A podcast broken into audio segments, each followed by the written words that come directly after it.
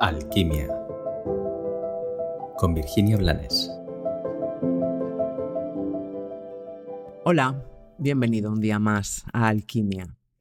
La reflexión que traigo hoy es tan, tan sencilla que lo mismo hasta parece complicada. Seguramente eh, a estas alturas de tu vida has aprendido a hacer muchas cosas y seguramente algunas de esas cosas se te darán fenomenal otras no tanto. Quiero llevarte a reflexionar sobre el tiempo o la persona que eras antes de aprender a hacer esas cosas. Da igual si es aprender a cocinar, a conducir, mecánica, matemáticas, no importa lo que sea. Quiero, quiero que reflexiones sobre esos momentos que seguramente experimentaste en que pensaste que era demasiado difícil, en que pensaste que no ibas a ser capaz, o en que pensaste en que si acaso lo conseguías, nunca llegarías a hacerlo de una forma óptima o brillante. Y cómo desde el compromiso, como desde el tesón y como desde el disfrute de la curva de aprendizaje, lograste integrar algo que en algún momento te parecía imposible. ¿Para qué te cuento esto?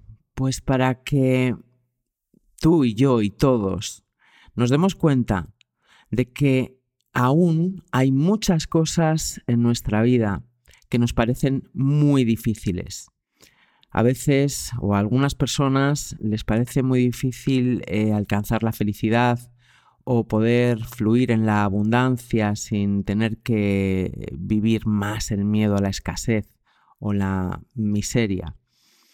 A algunos les parece muy difícil el gozar de tu trabajo o a otros les parece muy difícil el poder vivir desde la serenidad y desde la conciencia la soledad o encontrar y experimentar una relación de pareja sana, que no sea tóxica, que no sea dañina. Cualquier cosa que te parezca muy difícil te está mostrando que aún hay un espectro de desconocimiento y de ignorancia en ti.